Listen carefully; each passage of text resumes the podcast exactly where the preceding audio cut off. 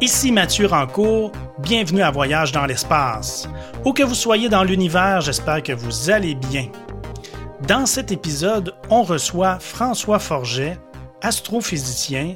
Il est directeur de recherche au CNRS et membre de l'Académie des sciences. C'est un spécialiste de l'étude du climat et de l'atmosphère des planètes du système solaire, dont celui de la planète Mars.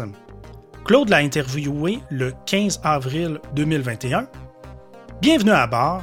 Je vous souhaite un agréable voyage sur Mars.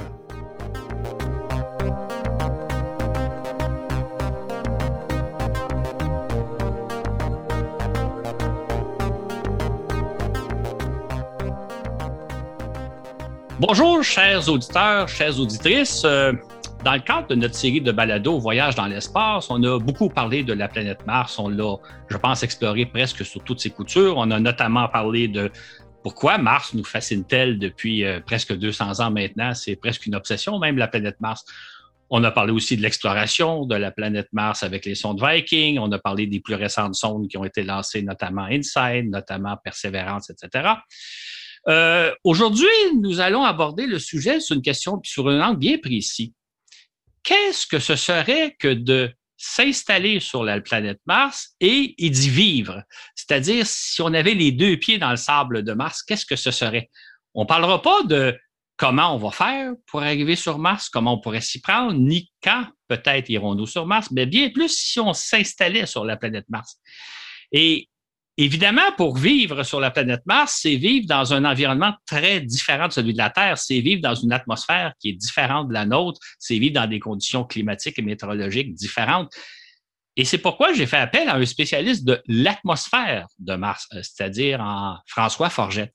François Forgette, comme vous allez le découvrir, si vous ne le connaissez pas déjà, c'est vraiment un passionné de la planète Mars. Et c'est peut-être la personne la mieux placée pour nous expliquer qu'est-ce que ce serait que de vivre sur la planète Mars dans l'environnement martien. Euh, donc, je pense qu'avec ce spécialiste-là, nous allons explorer un angle qui n'est pas souvent fréquent, mais on sait qu'il y, a beaucoup de personnes qui rêvent de s'installer sur Mars, qui, fantasment un jour de s'installer sur Mars. On va voir si ce serait le cas de M. Farchette. Merci beaucoup, François, de m'accorder euh, un peu de votre temps. Je sais que vous êtes fort occupé. Merci, c'est un plaisir. Parfait. Mais euh, avant d'aborder la question, euh, précis. J'aimerais ça vous parler un peu de votre cheminement. Comment vous vous êtes intéressé, euh, j'imagine, tout jeune, aux sciences, euh, à l'exploration spatiale et éventuellement à la planète Mars? C'est quoi un peu votre démarche? Alors c'est vrai que le mot-clé là, c'est exploration. Quand j'étais jeune, comme beaucoup, je rêvais d'être explorateur en fait, plutôt que chercheur scientifique d'ailleurs. Mm-hmm. Donc j'ai fait, à titre personnel, j'ai fait beaucoup de plongées sous-marines, de montagne, d'exploration polaire. Et euh, par contre, euh, j'ai fait des études de maths et de physique, mais j'avoue que j'ai grandi sans connaître vraiment le monde scientifique, donc je suis devenu ingénieur en pensant que pour être euh, chercheur scientifique, être astrophysicien, il fallait vraiment avoir beaucoup de chance ou, être Einstein ou je ne sais quoi. Ou j'avais au contraire une vision négative sur les pauvres chercheurs qui vivaient dans des caves toute leur vie à étudier un petit chose très très détaillé. Mais en réalité, je me trompais. Et donc, euh, en fait, quand je suis devenu ingénieur, bah, j'ai travaillé euh, d'abord euh, sur les pipelines sous-marins, puis après j'ai travaillé pour l'agence spatiale française qui s'appelle le CNES. Mhm. Et là, ils m'ont envoyé travailler à la NASA. Et là, j'ai travaillé sur un projet lié à la planète Mars. À l'époque, on avait un projet de ballon dans l'atmosphère de Mars dans les années 90. Et là, j'ai rencontré des chercheurs. Je me suis dit, mais c'est ça que je veux faire. Donc, je suis rentré en France mhm. et j'ai fait une thèse. Pour devenir euh, astrophysicien, chercheur scientifique, il faut faire un doctorat, une thèse de doctorat. Et puis après, bah voilà, je suis devenu chercheur euh, un peu spécialisé euh, dans l'environnement des planètes et en particulier de la planète Mars. Pourquoi cet intérêt, vous, pour la planète Mars? évidemment, c'est un as passionnant, mais pourquoi vous avez choisi cette planète-là plus qu'autre chose, un autre angle de, la recherche scientifique en, dans le domaine spatial? Alors, je dois dire que moi, j'aime bien toutes les planètes. Mais d'abord, euh, il se trouve que euh, la planète Mars est quand même particulière. Elle est particulièrement intéressante d'abord parce qu'elle ressemble beaucoup à la Terre. Donc scientifiquement, par exemple, en étudiant la planète Mars, on apprend beaucoup sur notre propre planète. Hein. Un petit peu comme en médecine, euh, on étudie les autres animaux pour, mm-hmm. pour comprendre comment fonctionne le corps humain. Alors, bah, de ce point de vue-là, si on file la métaphore, Mars ressemble beaucoup à la Terre, donc c'est un peu comme un singe, un chimpanzé. Oui, oui. Tandis que certaines autres planètes sont vraiment très bizarres, euh, on dirait des pieuvres ou des méluses, je ne sais quoi. Donc, euh, donc c'est pas mal pour ça. Et puis, bah, Mars aussi a cet intérêt particulier dont on parle souvent, c'est que la moitié de la surface de la planète Mars, en fait, est très ancienne. Elle date de il y a 3,5-4 milliards d'années quand la planète était jeune. Et à cette époque-là, euh, on a découvert qu'il y avait des lacs et des rivières sur la surface de Mars. Et à cette époque-là aussi, la Terre, la, vie est apparue sur Terre. Donc évidemment, c'est fascinant d'explorer euh, toute cette euh, planète d'autrefois pour voir ce qui s'est passé à cette époque-là. Et donc, c'est un sujet qui me, fascine aussi. Et puis, enfin, il faut dire que la planète Mars, c'est quand même un peu plus facile d'accès par rapport à d'autres mondes, à part la Lune, bien sûr. Oui, oui, Et donc, ce qui fait qu'il y a plus de missions, on peut préparer l'envoi d'astronautes. Donc, elle a, elle a plein d'intérêt. Voilà. Puis, à titre personnel, bah, c'est vrai que c'est un monde, euh, comme il ressemble beaucoup à la Terre, on se prend un peu plus pour un explorateur. Oui, oui, tout à fait. Présentez-nous la planète dans vos mots, parce que nous, on en a beaucoup parlé à Voyage dans l'espace. Quand, les gens vous demandent euh, qu'est-ce que la planète Mars, en quoi elle est intéressante, qu'est-ce que vous répondez? Présentez-nous Mars. Bah, c'est une petite terre, Mars. C'est ça qui est en mm-hmm. particulier. C'est comme je le disais, hein, c'est une euh, donc elle fait à peu près la moitié de la taille de la Terre. Cela dit, euh, la surface de la planète Mars est presque égale à l'équivalent de la surface de tous les continents émergés sur Terre. Donc il y a quand même de quoi faire. Hein, oui, oui. Et, et, donc, euh, par ailleurs, bah, c'est une, une, petite terre sèche et glacée, aride, mais avec beaucoup de points communs avec la Terre. La durée du jour est de 24 heures 40 minutes, donc mhm. presque comme la Terre. Euh, le rythme des saisons, vous savez que les saisons sur Terre, euh, comme sur Mars, c'est régi par le fait que l'axe de rotation de la planète est incliné par rapport au mhm. plan de l'orbite, ce qui fait que, bah, vous savez, euh, en été, le, l'hémisphère nord se tourne vers le, en été nord, l'hémisphère nord se tourne, se penche vers le soleil, donc il fait plus chaud, etc. Et euh, cette, cette inclinaison qu'on appelle l'obliquité est presque la même sur Mars et sur Terre. C'est 25 degrés à peu près. Et donc, on, on, retrouve le même rythme des saisons. Alors, les mêmes, même durée du jour, même rythme des saisons. L'année est un peu plus longue. Bah, ce qui fait que euh, on, est, on est un peu chez soi. Alors, bien sûr, c'est une surface très désertique. Mais, euh, par exemple, si je décris un petit peu le, le côté météorologique, bah, on retrouve des vents comme sur Terre, des, des vents d'ouest avec des dépressions, des anticyclones aux moyennes latitudes, là, comme au Canada. Et puis, si on va euh, sous les tropiques, on retrouve des vents alizés, des vents de mousson. Mhm. Voilà, donc il y a beaucoup de points communs. Et même, comme, comme vous avez dit dans une de vos conférences, quand on regarde des photos de Mars, on s'attend presque à voir passer des chameaux à un moment donné.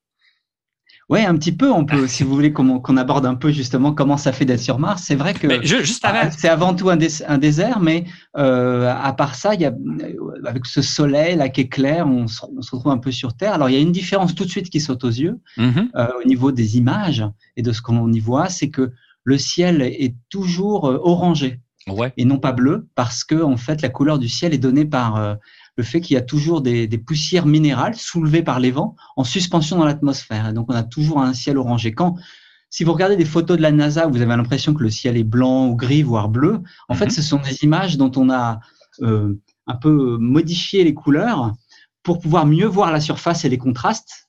Euh, mais, mais en fait, qui sont pas ce que l'on verrait nous euh, si on était sur place. Ah, c'est intéressant ça.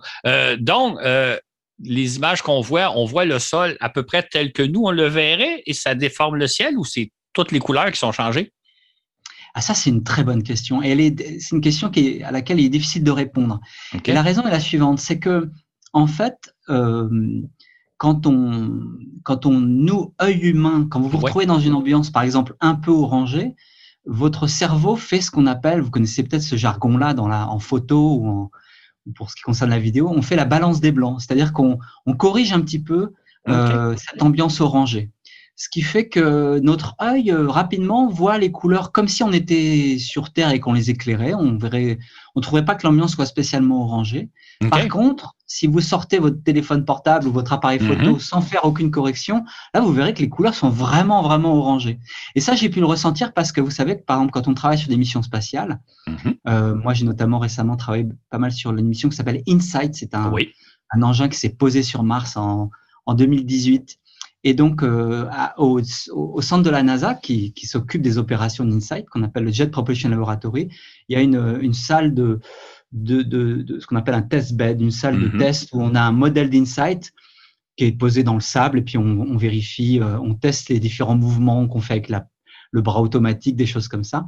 Et pour les caméras, il y a un système d'éclairage qui reproduit l'éclairage, la lumière qu'on a sur Mars. Et donc c'est amusant, ça fait une expérience un peu en, qu'on peut vivre et voir ah. un peu la couleur, l'ambiance qu'il y a sur Mars. Eh bien, vraiment, il se passe ce que je vous dis. Euh, au début, on dit, ouh, c'est orange, et au bout de quelques secondes, on voit tout à fait naturel. Et si on prend des photos, tout est orange.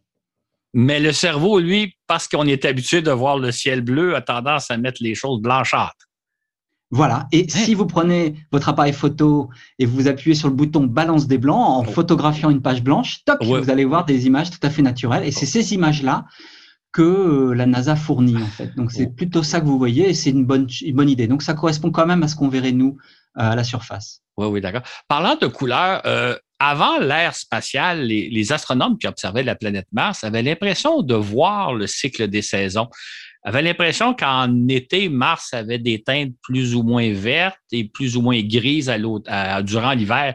Est-ce que c'est quelque chose qu'on peut observer réellement au télescope ou c'était une vue de l'esprit parce qu'on pensait qu'il y avait de la vie sur Mars puis qu'il devait y avoir des forêts vertes l'été puis grises en hiver? Est-ce qu'on voit un cycle des saisons si on observe Mars?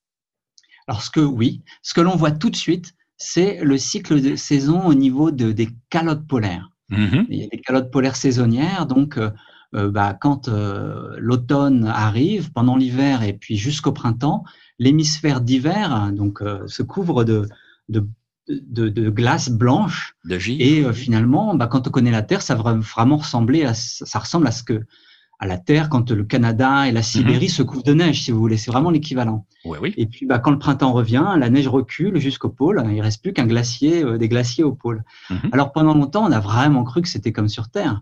Sauf qu'on se trompait parce qu'en fait, l'essentiel de, ce, de cette neige que l'on voit, hein, qui peut attendre un mètre d'épaisseur chaque année, c'est de la glace carbonique, c'est de la neige, c'est du CO2 solide, du mhm. dioxyde de carbone euh, gelé. Et donc, c'est de l'atmosphère, en fait, gelée. Et euh, nos, jusque dans les années 60, en fait, euh, les astronomes se trompaient et pensaient que c'était de la glace d'eau. Et donc, sur cette base-là, déjà, ils se trompaient bien sur ce qui se passait sur Mars. Par ailleurs, cette impression que l'on a que la, couleur du sol change, c'est plutôt lié là au fait qu'il y a plus ou moins de poussière dans l'atmosphère, ce qui fait qu'on a, l'impression que ça évolue, que ça change. Mhm. Il y a aussi des nuages hein, qui sont aussi marqués par un cycle saisonnier. Et donc, on avait quand même l'impression, effectivement, qu'il y avait des changements. Par contre, le fait qu'il y avait des, endroits qui semblaient verdâtres, ça, c'était une illusion. C'était une illusion vraiment. Euh, c'est surtout ces changements euh, qui trompaient. Puis à l'époque, on observait ça à travers des lunettes astronomiques euh, plutôt que par des télescopes. Alors pour ceux qui connaissent un peu l'astronomie, le problème des lunettes, c'est que elles, elles disturbent un peu, elles, elles, perturbent un peu les couleurs. Il y a des effets de prisme et parfois les couleurs, il y a des aberrations. De, ah euh, qui, qui donne des effets de couleurs un peu bizarres. Et quand on se concentre très très très fort à regarder Mars, on voyait des fois des couleurs bizarres, des fois aussi, vous le savez sans doute, euh, on voyait des canaux qui sont des illusions d'optique que l'œil euh, amène. Donc on voyait des faux canaux, des lignes droites qui ne sont pas là. Mm-hmm. Et de la même manière, on voyait parfois des couleurs qui n'existent pas. Exactement. Fait que c'est une combinaison de, des lunettes astronomiques qu'on utilisait avec ce que notre cerveau espérait voir, qui faisait qu'on avait l'impression qu'il y avait plus de choses sur Mars qu'il y en a en réalité. Ah non, il y a beaucoup de choses sur Mars. C'est-à-dire que non, non, il y a beaucoup d'actions quand même. Euh, mhm. Dans une lunette, on voit vraiment, je répète, des nuages, du givre, mhm. des, nuages, des, nuages de poussière, des, une atmosphère dont, les, les, dont, les, dont la, l'opacité change et ça fait des impressions comme ça bizarres. Par contre, cette couleur verte, oui, ça, c'était une illusion. Parlons, un peu de l'atmosphère de Mars. Si on avait, nous, les, les deux pieds dans, dans le sable rouge de Mars, on serait dans une atmosphère très différente de celle de la Terre. Euh, on peut parler évidemment de la composition de l'atmosphère, mais quelle impression on aurait si on était, si on avait les deux pieds sur le sol de Mars? Alors, on va commencer par positivement. Donc, on, arrive là, il est 14 euh, heures heure locale. Je vous ai dit, hein, la durée du jour est de 24 heures 40 minutes. Donc, on retrouve à peu près la même chose. Donc, on peut, il y a vraiment la notion d'après-midi sur Mars. Donc, vous y allez l'après-midi. Mm-hmm. Le sol, euh, est à peu près à 20 degrés euh, sur la, grande partie de Mars. Hein. Et donc le sol est pas trop froid, l'atmosphère au-dessus est un peu plus froide quand même. Euh, vous avez une brise, euh, typiquement si vous êtes sous les tropiques, je vous l'ai évoqué tout à l'heure, vous avez les vents alizés, quelques, quelques kilomètres heure de vent, donc quelque chose de confortable. Mais en réalité, non. c'est pas si simple que ça. Alors, il y a deux choses à dire. La première, c'est que la nuit suivante, la température va chuter jusqu'à moins 80, voire moins 90 degrés. Mm-hmm. Et, et, puis surtout, euh, l'atmosphère est quand même différente de la Terre. D'abord, vous avez raison, la composition n'est pas la même. Euh, on a 95% de dioxyde de carbone, de CO2, mm-hmm. donc on peut pas du tout le respirer. Et le reste, euh, en gros, c'est un petit peu d'azote et un petit peu d'argon. Mm-hmm. Donc ça, bon, c'est ce qui fait qu'il faudrait au moins un masque à oxygène pour euh, se promener sur Mars. Et en fait, ça ne suffit pas. Et la raison, c'est que la pression à la surface mmh. est quand même très faible, on va dire 100 euh, fois plus faible que sur Terre, voire moins.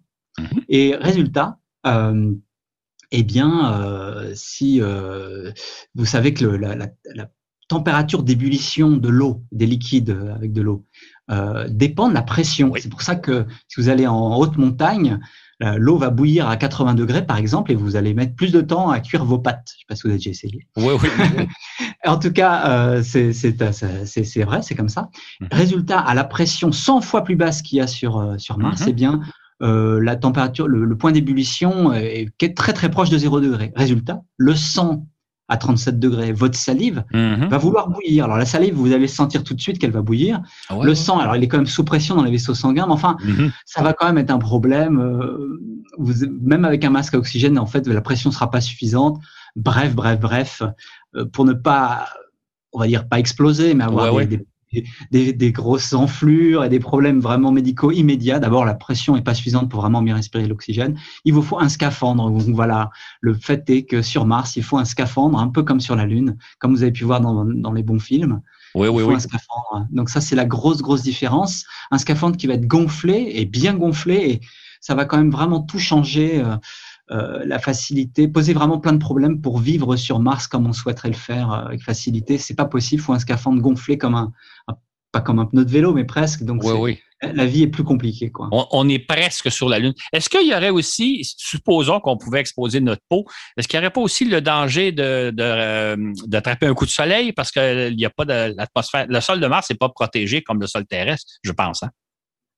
Alors un peu moins hein, parce que l'atmosphère est fine, mm-hmm. mais malgré tout, euh, oui, on reçoit pas mal d'ultraviolets, mais bon, on est deux, on est une fois et demie plus éloigné du Soleil que la Terre, hein, je l'ai pas dit, donc on reçoit deux fois moins de rayonnement solaire. Mm-hmm.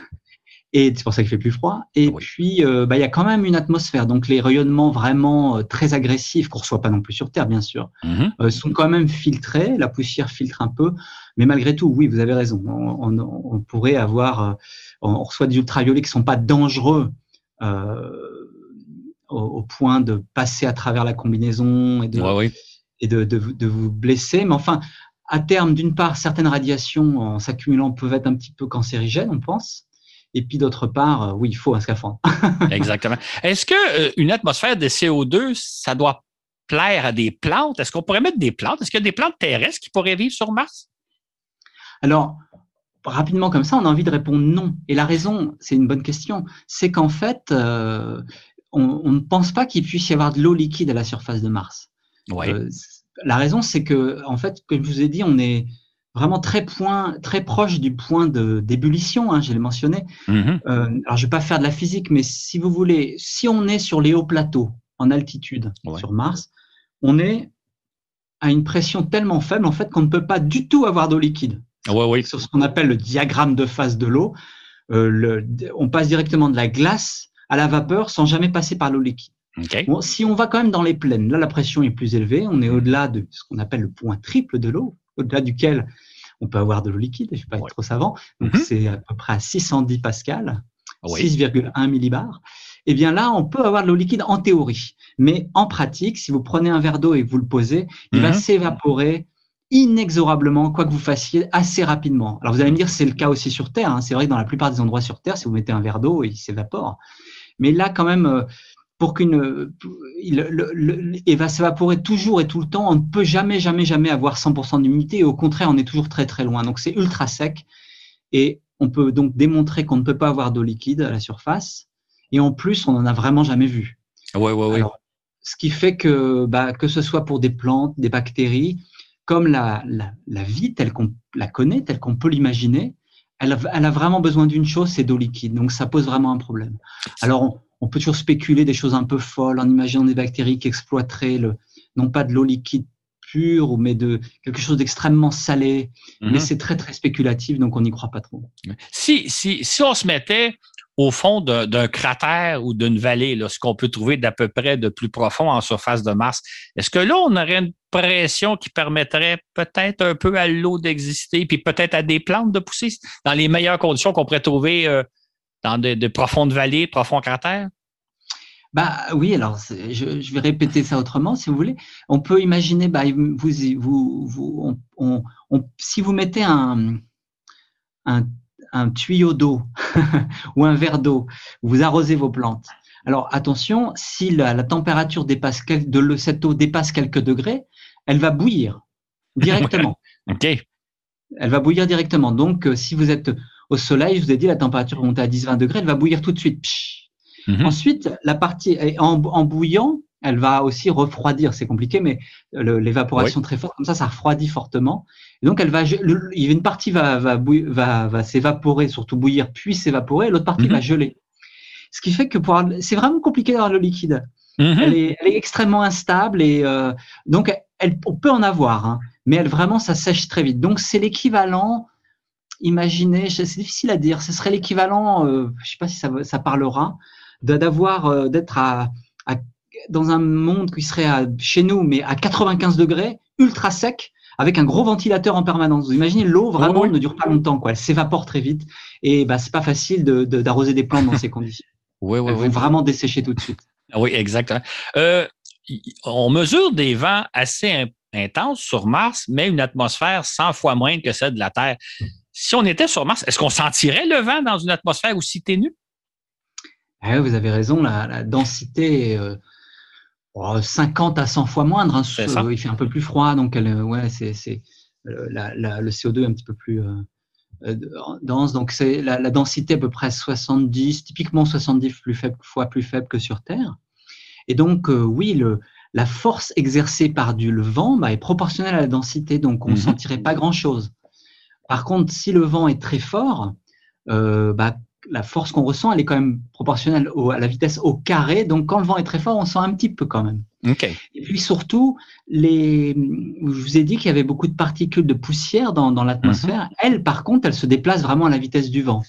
Donc, le vent, il est, il est, il y a du vent qui souffle, mais il n'est pas beaucoup plus fort que sur Terre. Hein. Le, on a des vents qui font toujours euh, une 30, 20, 30, 40, 50 km heure et, et les vents les plus forts sont autour de 100, 150 km heure. C'est un peu comme sur Terre.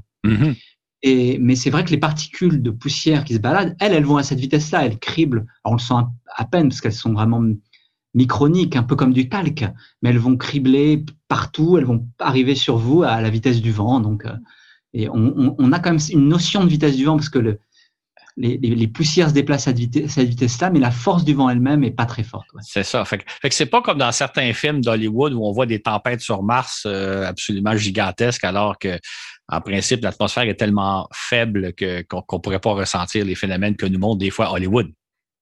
Oui, vous faites référence en particulier à la scène au début du, film euh, Seul sur Mars. Seul sur Mars, ouais. Mm-hmm. Euh, et, qui, montre euh, une tempête de poussière très violente. Alors c'est très impressionnant. Qu'est-ce qu'on voit dans ce film? On voit d'abord qu'il fait noir. Et ben ça c'est pas faux. Il y a des tempêtes de poussière euh, où, vraiment le, ce qu'on appelle dans notre jargon l'épaisseur optique de la poussière monte énormément. Et il fait vraiment très très sombre. Donc ça c'est pas faux. Ensuite on, voit des espèces de graviers qui passent, soulevés par les vents. Alors ça, c'est vraiment très faux. j'ai dit, la, poussière, même quand il y a des grosses tempêtes, elle, atteint quelques microns de diamètre au maximum. Quoi. Ça, on la verrait pas. Quoi. C'est très pulvérulent comme ça, très fin. Et, puis enfin, euh, le vent a l'air de, pousser les astronautes, de faire tomber la fusée. Ça non plus, c'est pas vrai. Par contre, dans le film, euh, ce qui se passe, c'est qu'il y a une, le vent, à un moment donné, soulève une antenne ou quelque chose. Et, bah, si on calcule euh, une antenne très légère en fibre de mhm. carbone, bah, peut quand même être transportée par le vent parce que, comme je vous ai dit, la, la, la vitesse, à la vitesse au carré du vent, ça fait quand même une force non négligeable. Et là, à ce moment-là, une fois soulevée par le vent, elle va se déplacer assez vite et donc elle peut percuter un astronaute. Elle va pas lui couper la tête. Hein. Ouais, ouais, ouais. Faut pas exagérer là. vous voyez, ça, c'est un peu plus subtil que, que ce qu'on croit. De la même manière, euh, vous savez que euh, bah là, on parle de, donc de ce vol de, de Ingenuity mm-hmm. euh, hélicoptère et c'est un vrai challenge parce qu'une fois en l'air, il va être, il subit le vent.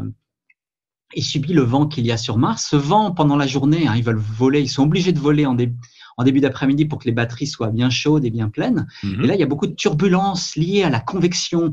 La surface est relativement chaude, je vous l'ai dit, 20 degrés. ça fait des mouvements convectifs, des rafales de vent. Et donc, c'est pas facile pour l'hélicoptère alors que la densité est très faible. Alors évidemment, la densité est très faible fait que l'hélicoptère déjà a du mal à, décoller. Mais une mhm. fois en l'air, bah, lui, lui aussi, il subit les vents. Et ça n'a pas été évident de contrôler. On a peur qu'il bascule et qu'il atterrisse mal et qu'il se mette sur le côté. Et ben là, ce sera la fin du projet. C'est ça. On était censé en parler, vous et moi. Normalement, on aurait déjà assisté au premier vol, on aurait pu le commenter. Ça a été retardé justement parce que ça s'avère plus difficile.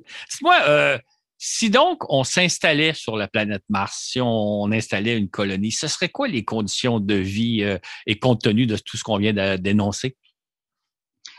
Alors, ça se vous Avez, ouais, vous avez compris que la première chose, donc on, parlons déjà de, des premières. Euh, des premières expéditions, hein, les mhm. astronautes euh, qui vont vivre donc euh, et ils vont avoir un habitat. Alors bien sûr, ce qui est surtout important à dire, c'est que cet habitat il devrait être pressurisé, il devrait être vraiment sous pression mhm. et il faudra un SAS. Et je ne sais pas quand, quelle stratégie va être utilisée, mais c'est compliqué euh, d'avoir un SAS, d'avoir tout sous pression parce que tout est très gonflé et donc il faut que ce soit assez résistant. Et puis par exemple, pour sortir en scaphandre comme on l'imagine même dans les films, eh bien, euh, c'est pas facile parce que, par exemple, sur la station spatiale internationale, mhm. les astronautes respirent de l'air comme sur Terre. C'est vrai que pour faire des missions de longue durée, c'est ce qui est préférable. Donc, ils respirent de l'air à pression de une atmosphère. Mhm. Mais quand ils doivent sortir dans l'espace, bah, ils doivent se préparer pendant des heures mhm. à respirer de l'oxygène pur pour purger leur corps d'azote parce que sinon, ça fait des problèmes un peu techniques de décompression. Donc, c'est, on peut pas sortir comme ça facilement, comme dans les films. Mhm. Et puis ensuite, on est dans un scaphandre très gonflé. Euh, faut passer un sas. Euh, tout est sous pression. C'est, tout, tout de suite, c'est plus compliqué. Donc, voilà ce qu'il faut retenir. On est tout le temps dans un environnement pressurisé, sous pression, avec des scaphandres. Euh, les scaphandres, si on les met avec de l'air à l'intérieur, ils sont pressés, euh, ils sont comprimés à un bar, mhm. et donc ça les rend très très rigides. C'est pour ça que les astronautes, quand ils font leur sortie dans l'espace, on les met euh, dans une atmosphère sous moindre pression, mais avec de l'oxygène, d'où les problèmes que j'évoquais jusqu'à l'instant. Donc voilà, plein de complexité. Moi, je pense que c'est ça qu'il faut souligner au premier abord. C'est cette difficulté-là, le fait de vivre tout le temps dans un environnement pressurisé, un peu comme sur la Lune. Mais c'est plus proche de la Lune que de vivre sur Terre, même si la lumière est belle, le ciel est orange et lumineux. C'est, de ce point de vue-là, il y a quelque chose de comparable avec la Lune. Par ailleurs, un autre problème sera posé par les poussières qu'on a évoquées. Euh, parce que euh, bah, il y a des poussières partout, elles sont très pulvérulentes, et donc euh, bah, nous on sait que avec nos robots que ça pose plein de problèmes. Par exemple, la mission Insight dont j'ai parlé tout à l'heure, on est vraiment vraiment vraiment des soucis parce que la, la, poussière s'est accumulée partout. Par exemple, sur les panneaux solaires, on a presque plus d'énergie tellement elle est opaque à présent. Donc la mission est au bord de, la, de, de, de terminer. On espère qu'une rafale de vent va nettoyer le panneau solaire bientôt, mais c'est toujours pas arrivé. Il se trouve que c'était arrivé pour d'autres missions spatiales, comme les rovers Spirit et Opportunity. De temps en temps, il y avait une rafale de vent qui nettoyait les panneaux et hop, on pouvait repartir. Mais sur Insight, ça marche pas, donc on est un peu inquiet. Mais par ailleurs, pour tout ce qui est euh, euh, les joints, euh, toutes les articulations électroniques, il y a de la poussière partout, donc c'est pas facile hein, de gérer cela. Euh, euh, juste, juste, pour suivre une parenthèse, euh, on ne l'a peut-être pas souligné, quoique les auditeurs l'ont peut-être compris, mais l'atmosphère de Mars, elle est très sale, c'est-à-dire qu'il y a beaucoup de poussière dans l'atmosphère, plus que sur Terre? Toute proportion gardée? Oui, oui, plus que sur Terre. pas, la, raison, c'est que sur Terre, en fait, on a, c'est vrai, le vent qui soulève la poussière de temps en temps. Mm-hmm. Et, et, mais par contre, vous avez un peu partout des précipitations, la pluie. Mhm. Et la pluie, bah, ça, fait ce qu'on appelle vraiment, euh, même scientifiquement dans notre jargon, ça lessive. Oui. C'est lessivage, ça lessive l'air. Et donc l'air reste plutôt propre. évidemment, sur Terre, il y a plus de. Il y a quand même des aérosols de toutes sortes, etc. Et, et on les voit. Mais par contre, le, vous voyez, sur Terre, quand le, quand, euh, le soleil est là et l'atmosphère euh, est claire, bah, le ciel est bleu, quoi. il n'est pas mhm. orange. Il est orange quand il y a une bonne tempête de poussière, quand il y a des incendies euh, en Australie ou en Californie, mais sinon il est plutôt bleu ou blanc quand il y a des nuages. Mm-hmm. Sur Mars, euh, bah non, le ciel est orange. Parfois blanc aussi, hein. il y a quand même toujours euh, une, toute une partie de l'année, selon les endroits, où il y a des nuages qui se forment, et ces nuages sont blancs, c'est la plupart du temps des nuages de glace d'eau. Et puis parfois, on a à très haute altitude la formation de nuages de glace de CO2 que l'on voit aussi depuis la surface, qui sont jolis aussi, un petit peu bleutés, plutôt blancs. Alors on les voit, mais on les voit quand même à travers l'atmosphère qui est déjà chargée en poussière. Donc quand on prend des photos à la surface, on voit qu'il y a des nuages, mais ils, sont, ils paraissent un peu orangés. Voilà l'ambiance un peu. Oui, oui. sur la Lune, les astronautes qui sont allés sur la Lune ont, noté que la poussière était déjà un grand problème parce que, à force de marcher dans le sable lunaire, ils salissaient leur scaphandre et ils faisaient attention pour ne pas ramener la poussière à l'intérieur de leur module lunaire. La situation risque d'être aussi pire sur Mars, sinon encore plus grave, parce que là, l'atmosphère charrie la poussière. Hein. Ça risque d'être un très gros. C'est un problème sur la Lune et ça risque d'être encore un plus gros problème sur Mars? Ouais, ouais, c'est, un sujet. Euh, j'étais plusieurs fois dans des conférences, euh, non pas scientifiques, mais disons d'astronautique pour préparer les missions vers Mars. Mhm. Et euh, j'ai même été invité pour parler de poussière hein, auprès d'ingénieurs qui préparent des missions d'astronautes.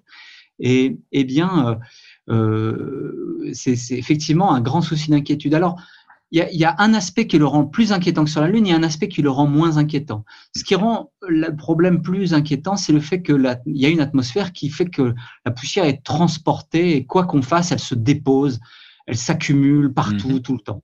Alors que sur la Lune, rien ne bouge. Ce qui fait soulever la poussière, c'est les astronautes, c'est les, roues des rovers, les rétrofusées, etc. L'aspect qui rend la poussière martienne un peu moins inquiétante, par contre, c'est le fait que c'est de la poussière, c'est de la vieille poussière ça fait des millions d'années, voire plus, qu'elle est transportée par l'atmosphère, etc.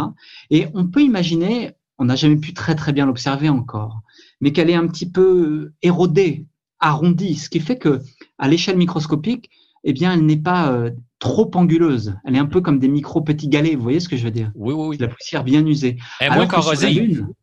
Elle est moins corrosive, tout à fait. Alors que sur la Lune, euh, la poussière, elle a une origine qui n'est pas euh, liée à l'atmosphère, c'est ce qu'on appelle un régolithe, c'est-à-dire que c'est de la poussière qui a été faite parce que la Lune, depuis des milliards d'années, est tout le temps impactée par des, météorites de toute taille, des grosses, des petites, des moyennes, des très petites, et à force, tac, tac, tac, tac, ça, ça fait un espèce de ce qu'on appelle du jardinage, gardening oh en anglais, mm-hmm. et à force, ça crée de la poussière très fine. Et cette poussière, elle est issue de, de petits impacts. Et on peut imaginer que c'est plein de cassures, d'arêtes euh, mhm. assez euh, euh, qui vont faire effectivement de la corrosion.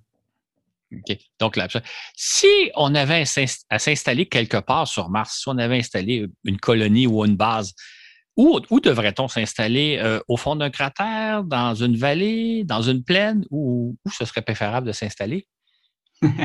c'est pareil, c'est un sujet de débat très intéressant parce qu'il y a des pour et des contre pour pas mal de différents endroits. Alors bien sûr, si on reste longtemps, on va éviter d'aller euh, trop euh, dans les régions polaires parce que là, effectivement, comme sur Terre, on va avoir euh, à un moment donné, si on va vraiment près du pôle, la nuit polaire, donc il va faire nuit pendant des mois, ou même des périodes où on aura des jours très courts, des nuits longues comme au Canada. Mhm. Donc c'est pas euh, c'est pas parfait. Alors on va plutôt aller vers les moyennes latitudes ou vers les tropiques. Alors si on va à l'équateur, euh, par contre c'est pas formidable parce que euh, il va nous manquer quelque chose qui est disponible quand on va plus au nord, c'est de l'eau.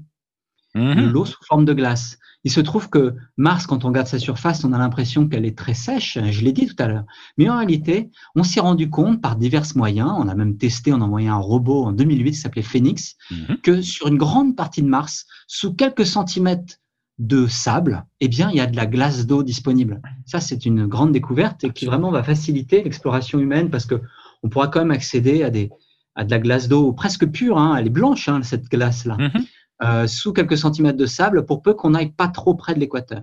Alors, si on va, je l'ai dit, près du pôle ou trop à trop haute latitude, là il y a plein d'eau, mais on mhm. risque des hivers trop froids. Si on va euh, l'équateur, c'est le contraire. Vers 30 degrés de latitude, mhm. là, il n'y a plus d'eau euh, sur les terrains plats. Par contre, hein, avec un de mes collègues d'ailleurs, qui est ici à Paris, Mathieu Massandon, on a pu montrer astucieusement que sur les pentes orienté vers le pôle, l'équivalent des, faces nord hein, mhm. euh, dans l'hémisphère nord, et eh bien là, l'eau a, pu s'accumuler sous le sable. Et donc, pour moi, mon avis personnel, c'est que la bonne solution, c'est d'aller, par exemple, dans un cratère. Il y en a partout des cratères, c'est pas dur, et, et, de pouvoir accéder à une pente orientée vers le nord.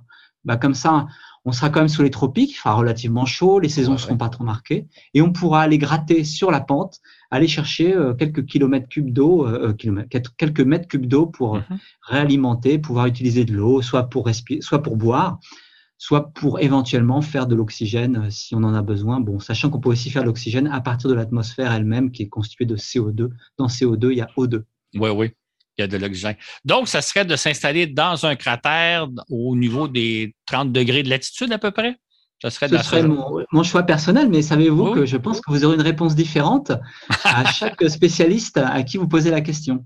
Oui, oui, oui. Mais ça, ce serait ma, préférence. Après, euh, y a des, on est, c'est plus ou moins intéressant d'aller dans tel ou tel endroit pour des raisons scientifiques. Mm-hmm. On va explorer un terrain très très ancien, ou au contraire, on va dire non, non, il faut pas aller dans un terrain trop ancien parce qu'on voudrait pas polluer ce, ce, terrain dans lequel, sur lequel la vie a pu apparaître. Donc il y a plein, plein de, débats. Vraiment, on pourrait passer une heure à, à, prendre. Je pourrais vous lister pendant très longtemps les différents arguments pour ou contre d'aller à tel, tel, tel endroit. Oui, oui, intéressant. Est-ce que est-ce qu'il y a un endroit sur Terre où on pourrait avoir, se faire une petite idée de ce que c'est les conditions sur Mars. Euh, évidemment, on ne peut pas simuler la, gravité qui est plus basse, l'atmosphère qui est plus basse, mais est-ce qu'il y a quelque part sur Terre, je ne sais pas, au sommet du Mont Everest, par exemple, où on retrouverait des conditions un peu semblables ou quelque chose comme ça? c'est une bonne question.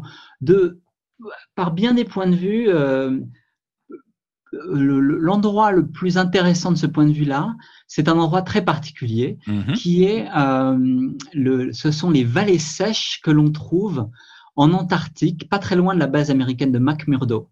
Euh, un endroit très intéressant. Alors, pourquoi? Vous savez que l'Antarctique, c'est presque partout recouvert de glaciers et de glaces d'eau, mhm. parce qu'il fait très froid et la glace s'accumule. Mais il existe euh, dans un coin de l'Antarctique des, quelques vallées, quelques, une zone où en fait il y a un microclimat lié à la circulation, le fait qu'il y ait des montagnes autour, etc. Où en fait il fait très sec mhm. et donc euh, bah, le, sol est le, sol est, libre de glace, c'est un désert euh, et, à cet endroit-là il fait très très froid en moyenne. Si on monte dans les plus hautes vallées, la température moyenne peut être de moins 40 et même en été, euh, il fait rarement au-dessus de moins 15, moins 20. Quoi. Donc, c'est un endroit où jamais, jamais il ne, il ne dégèle et en plus où il n'y a pas d'eau. Mmh. Et résultat, ça, c'est un bon, euh, un, quelque chose d'assez proche pour plein d'études que l'on peut faire sur comment, ça comment un, un environnement, les roches, euh, voire la biologie peut évoluer dans cet environnement-là. Parce que le plus étonnant, c'est qu'on trouve des, des animaux, on va dire des bactéries, qui arrivent, animaux, j'étais un petit peu rapide, hein, des êtres vivants, qui arrivent à, survivre. et même à, se développer dans cet environnement-là via plein d'astuces très très amusantes à, étudier. Euh, j'ai un collègue américain, Chris McKay, qui avait fait plein de découvertes dans ce, dans ce pays-là. Et puis les géologues aussi se, ont fait beaucoup d'analogies parce que c'est quand même un endroit où on voit des phénomènes vraiment étonnants au niveau géologique alors qu'il n'y a presque pas d'eau liquide. Mm-hmm. Donc euh, voilà un des endroits qui ressemble le plus. Après cela, il y a d'autres endroits hein, qui, ont été utilisés. Ça peut être des endroits très très très secs, même s'il y fait chaud, qui vont être intéressants. Par exemple, le désert d'Atacama dans, le Chili est souvent utilisé comme analogue euh, au Chili parce que là, il fait tellement sec, il pleut tellement jamais que, pareil, on trouve des, du point de vue de la géologie, du point de vue de certains comportements, des choses qui évoquent certains aspects de ce qui se passe sur la planète Mars. Ou alors, il y a au, Canada, il y a un endroit qui, a été un peu connu parce qu'on l'a utilisé comme analogue entre guillemets pour simuler des expéditions euh, astronautiques. Euh, c'est la l'île de Devon, Devon Island, euh, dans le Nunavut, où, il y a eu à un moment donné quelques études NASA qui continuent maintenant, mais moins dans le cadre officiel NASA. Exactement. Toutes des régions qui sont qui font pas rêver les gens qui rêvent de s'installer sur Mars vont dire ok c'est des conditions qui, ça, qui s'apparente aux milieux les plus arides sur Terre, c'est pas très intéressant. Euh, un, fantasme de la science-fiction, ça serait de terraformer Mars. De, de, de, moi, un de mes films favoris, c'est Total Recall, où on procède à la terraformation de Mars. Est-ce qu'on pourrait un jour peut-être après quelques siècles de travaux, rendre Mars un peu plus habitable, un peu plus hospitalière? Ça, c'est, c'est vrai que c'est un sujet qui passionne tout le monde. Hein. On me pose vraiment très souvent la question, à commencer par les étudiants, voire les écoliers. Et tout ça, en fait, évidemment, c'est, ça fait rêver quelque part. Alors moi, personnellement, ça fait pas trop rêver. C'est un peu comme si on me demandait de, de, de transformer l'Antarctique en, en, île tropicale. Oui, oui, aucun intérêt. C'est très beau comme ça.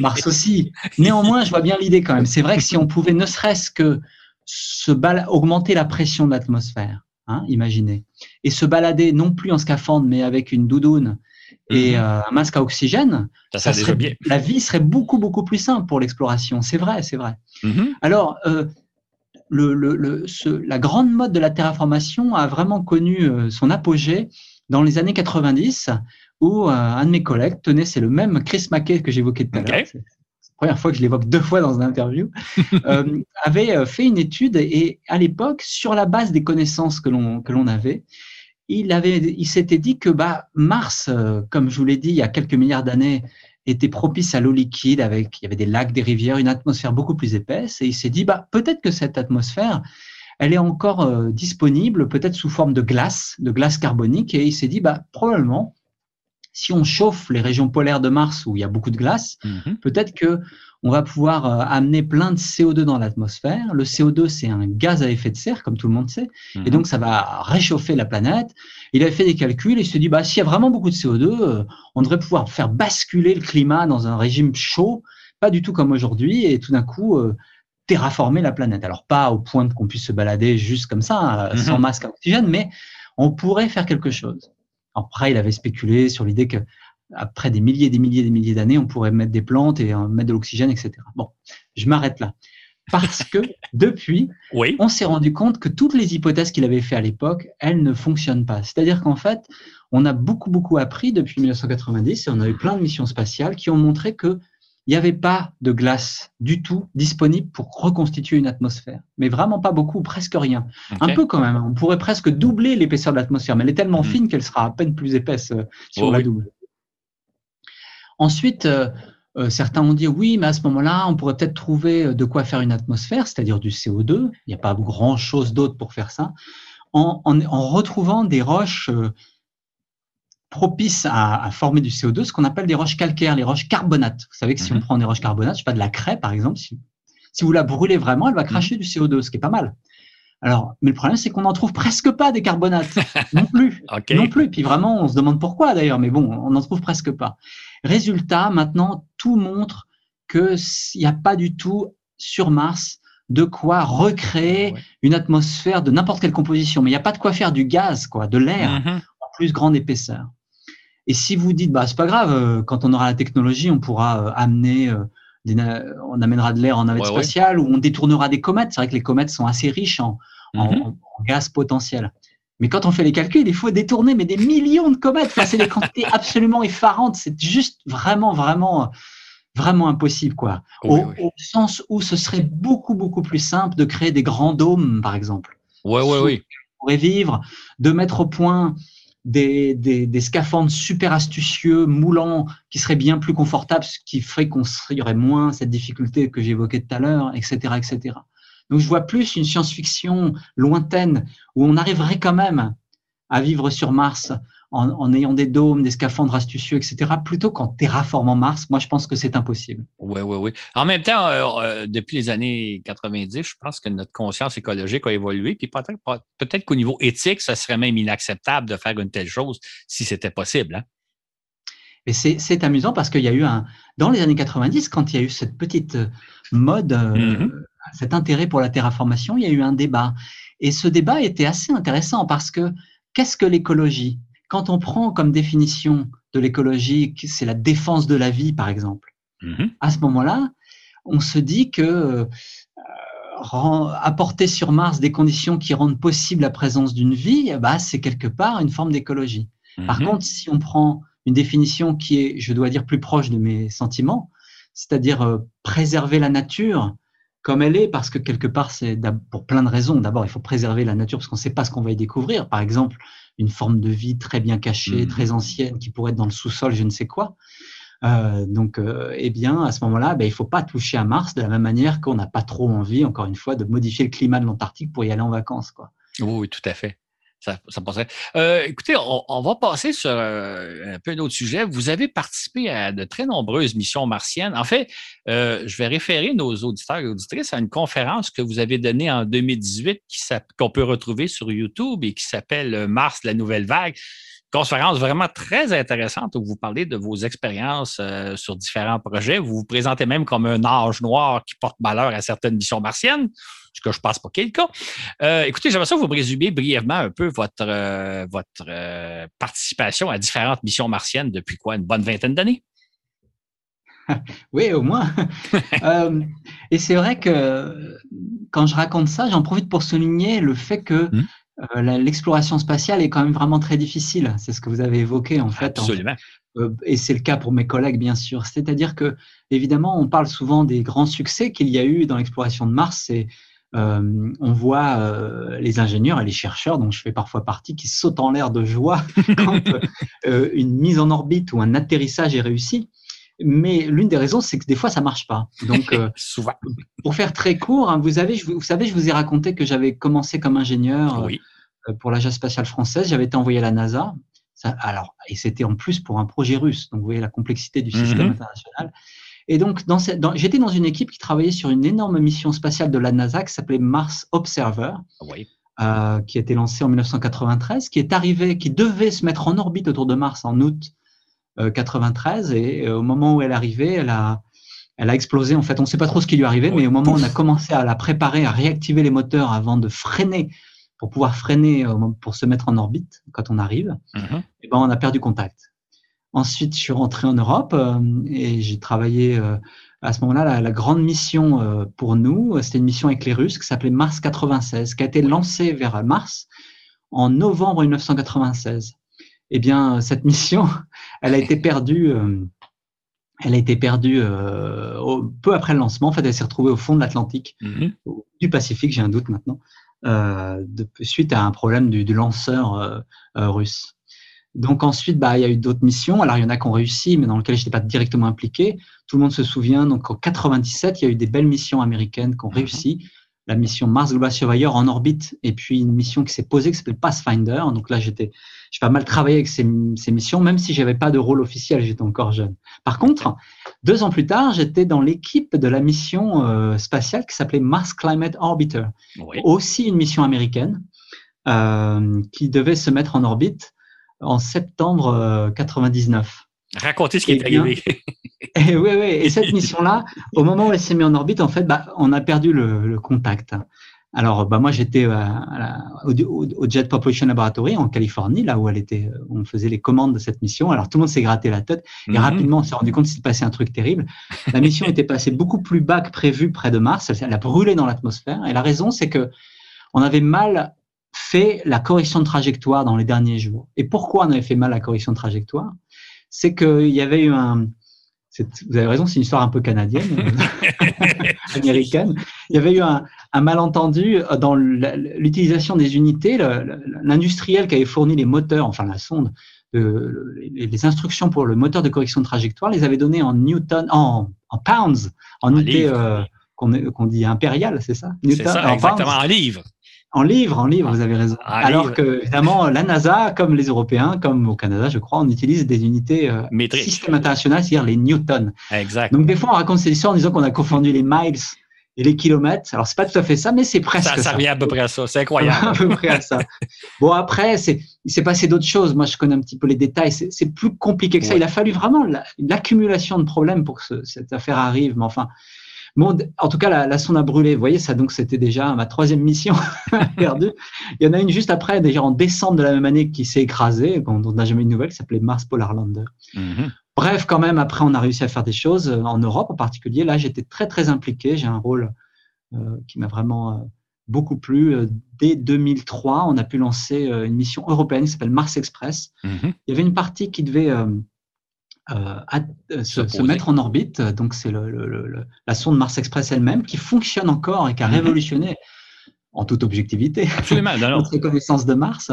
Et puis, il y avait un, atterrisseur qui était essentiellement fourni par euh, l'Angleterre. si vous voulez, les, en Europe, c'est très, comme ça, différents pays contribuent comme ils peuvent. Alors c'est très amusant. Par exemple, il y avait un, des, des, spectromètres et des spectro-imageurs français, un radar italien, une caméra allemande. Et les Anglais, ils ont dit, bah non, nous, on va fournir un petit atterrisseur qui va se poser à la surface. Et eh ben, cet atterrisseur, il a presque marché, oui. mais quand même, c'est à moitié écrasé aussi, et donc on n'a pas pu le faire fonctionner. Et euh, voilà, pour vous donner une anecdote eh, tout à fait eh, personnelle, la première commission d'enquête a conclu que c'était de ma faute. Ah bon? Ouais. Heureusement, il y a eu derrière de ma faute. Pourquoi? Parce que en fait, ils ont conclu que les modèles d'atmosphère qui avaient permis ah. de préparer l'atterrissage, l'ouverture des parachutes, vous voyez tout ça, mhm. étaient faux. Et, et, c'était euh, mon équipe, c'était moi, si vous voulez, qui, était mm -hmm. ces modèles-là. Et en fait, après, la, commission euh, plus sérieuse, la commission officielle de l'Agence spatiale européenne et du gouvernement anglais a, revisité le problème et a conclu que ce n'était pas de ma faute et que c'était euh, il y a d'autres problèmes. Et dans le dans le résumé euh, qui fait quelques lignes, le dernier point c'est ce n'est pas de la faute. Donc ouf. Exactement, une chance. Voilà. Après, je voyais, ça, ça c'était une mission formidable. Puis derrière, bah euh, après, je participe, euh, il y a beaucoup de jargon derrière ça, comme co-investigateur à une mission américaine formidable qui s'appelle Mars Reconnaissance Orbiter, mhm. pareil, qui euh, un, un satellite d'observation. Et puis bah, derrière, ce qui est je pourrais vraiment continuer la liste. Les missions récentes qui sont vraiment excitantes, je dirais, qui sont encore en fonctionnement, c'est l'atterrisseur InSight, oui. euh, donc qui s'est posé en novembre 2018, et pour nous est très important, nous Français, parce que euh, en fait, l'instrument principal a été fourni par euh, par mes collègues, par, la France, par l'Agence spatiale française. C'est un sismomètre. donc InSight, c'est une station géophysique avec ce sismomètre. Et puis évidemment, moi, vous avez compris, je m'intéresse beaucoup à l'atmosphère. Et donc, il y a une très très bonne station météo dessus. Et je m'occupe de cette météo avec quelques collègues. C'est vraiment, on a l'impression d'avoir une petite station météo privée pour nous. C'est vraiment très très chouette. Ben, dites-moi, et puis, euh, euh, maintenant, bah, vous avez euh, toutes les missions de cette année. Et en particulier, je, m'intéresse aussi à une mission tout à fait étonnante, la mission des Émirats arabes unis. Donc c'est pareil, c'est un satellite d'observation en orbite, mais qui est très astucieux. Et puis c'est une, une, aventure très différente de, de travailler avec des, des, des Émiratis. C'est étonnant, d'autant plus que, vous le savez peut-être pas, mais euh, de, aux, Émiratis, aux Émirats arabes unis, il y a un, les, les, ils ont toujours promu l'éducation des femmes mm-hmm. depuis la, la, fondation du pays il y a 50 ans. Et il y a un biais culturel inverse de chez nous, en tout cas de, de chez nous en France, qui fait que c'est surtout les femmes qui, qui, étudie les maths, les sciences, euh, l'ingénierie. Résultat, l'équipe scientifique est très, très, très féminine, ce qui est étonnant quand on travaille sur une mission arabe.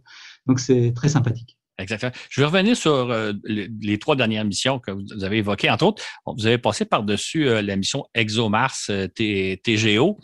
J'aimerais que vous m'en parliez un peu. Qu'est-ce que cette mission-là? Et elle, avait pour mission d'étudier le, méthane. Qu'est-ce qu'il y en est? Qu'est-ce qu'on a trouvé avec TGO? Alors, vous avez raison, j'ai voulu accélérer, je voulais pas être trop bavard. Donc, en, 2016, aussi une mission très importante euh, pour moi, en tout cas, euh, sur laquelle j'ai beaucoup travaillé. Donc, euh, c'est une mission double aussi. Hein. Vous avez donc un, mm-hmm. un satellite qui s'est mis en orbite, un satellite d'observation, donc le Trace Gas Orbiter, et vous aviez un atterrisseur qui s'appelle qu'on a appelé Schiaparelli. Et bon, bah, vous savez, vous pouvez deviner ce qui lui est arrivé. Il s'est écrasé aussi. Le pauvre aussi.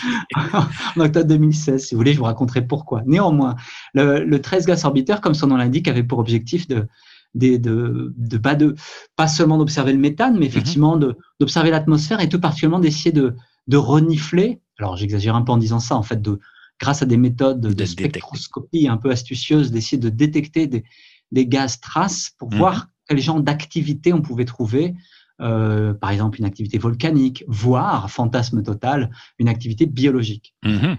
Et une des motivations, c'était cette histoire de méthane sur Mars, qui effectivement, depuis quelques années, euh, nous avait, euh, nous a tous passionnés parce que dans les années 2000, on a eu quelques observations, on va dire surtout par télescope, puis confirmées par des instruments à bord du rover américain Curiosity, euh, qui disait qu'il y avait du méthane sur Mars. Alors, mhm.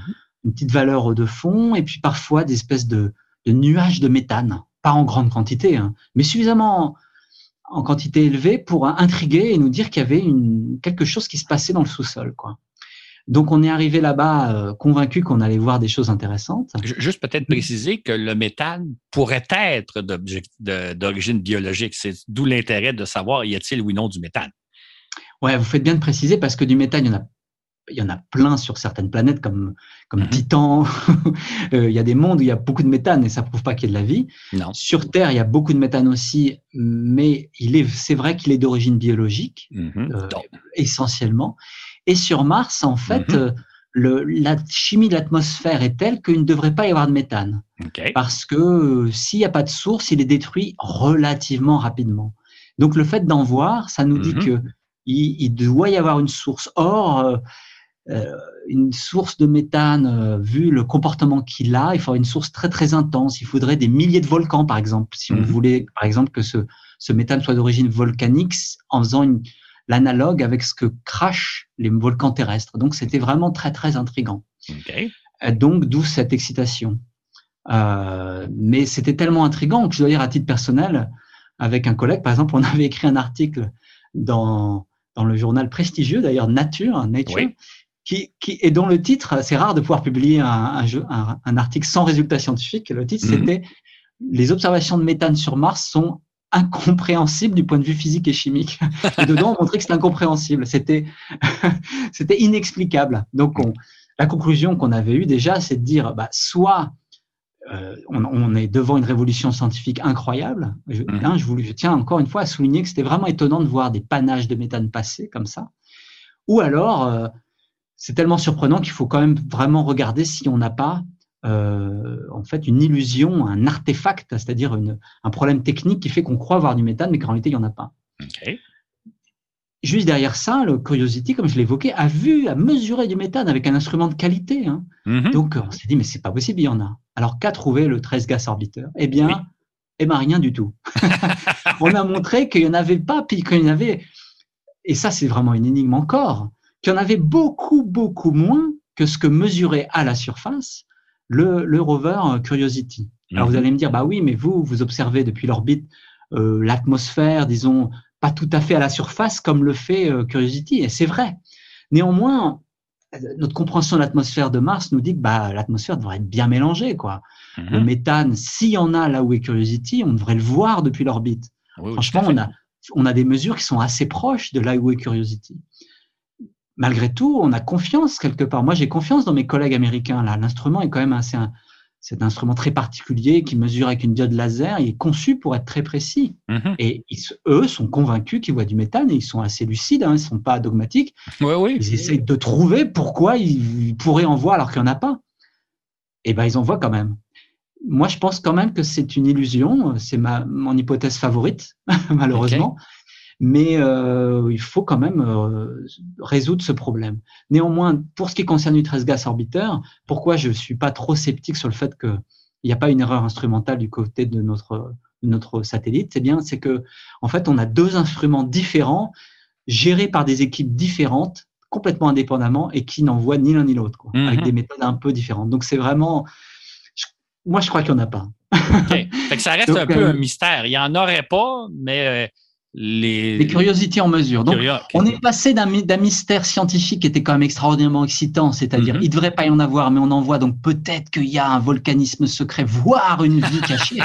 Ça, c'était quand même un, mystère excitant. Absolument. Maintenant, le, il reste un mystère un petit peu scientifique, mais qui est un petit peu technique, c'est pourquoi Curiosity voit du méthane et pas le 13 gas orbiteur, sachant que le 13 gas orbiteur est peut-être 50 ou 100 fois plus sensible. C'est ça, il est conçu pour ça. Fait que mystère à résoudre.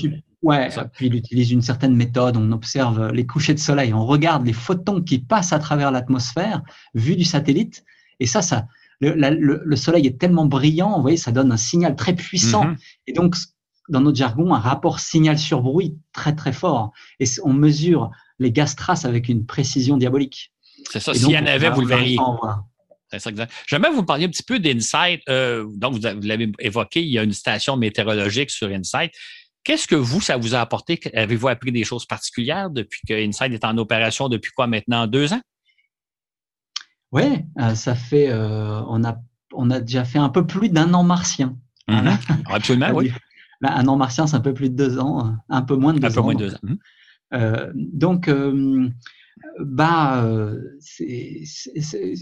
au niveau euh, météo, euh, il y a des choses que l'on savait déjà, mais qu'on a pu mesurer en un point. Donc ça, c'est très intéressant. Par exemple, le comportement de, de, de, de, systèmes météo. Je vais, je vais pouvoir vous raconter un peu. Par exemple, on, on, on arrive à mesurer le, les dépressions des anticyclones avec une très grande précision, ce qu'on n'avait pas fait depuis la mission Viking mhm. des années 70, hein, des, missions américaines des 70. Donc ça, ça fait longtemps. Puis c'est intéressant, c'est très technique, mais pour nous c'est intéressant parce que c'est là on revient sur ce que je racontais au début, c'est le fait qu'on peut étudier un phénomène qui existe sur Terre, mais sur un autre monde. Donc c'est un super laboratoire naturel pour tester notre compréhension théorique de la météorologie, de la mécanique des fluides, d'un fluide comme de l'air, etc.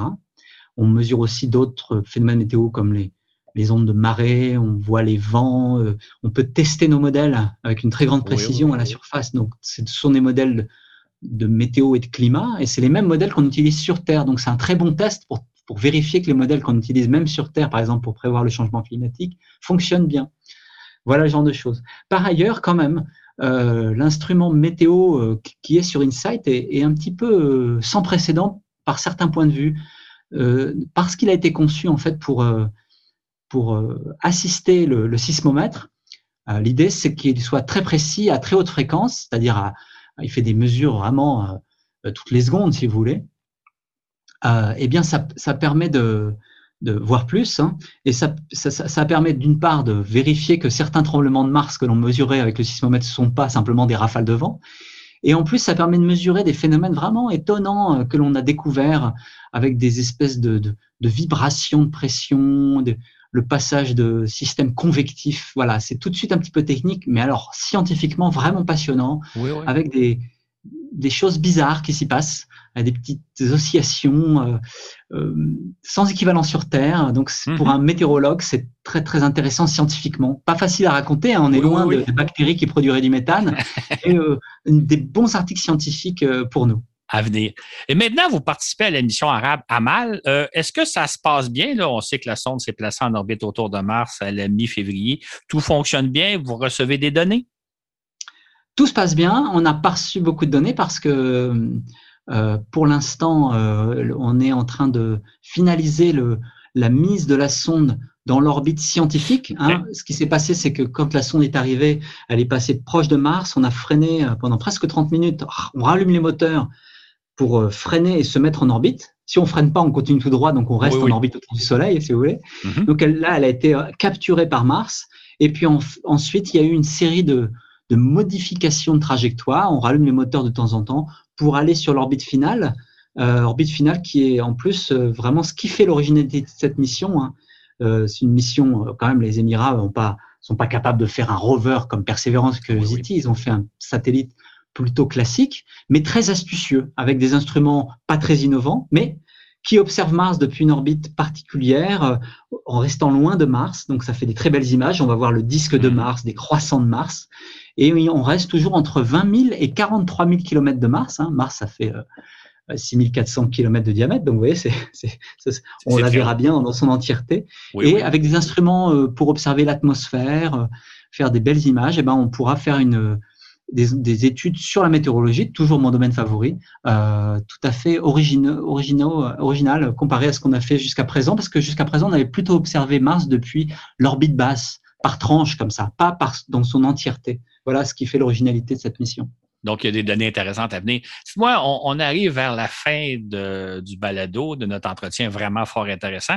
Euh, je ne peux pas m'empêcher de vous poser une question. Euh, beaucoup de gens rêvent qu'on organise un jour une mission vers Mars, qu'on envoie des humains vers Mars, euh, évidemment avec, euh, je l'ai expliqué dans certains balados, toutes les contraintes que ça imposerait à un équipage pour se rendre sur Mars et en revenir.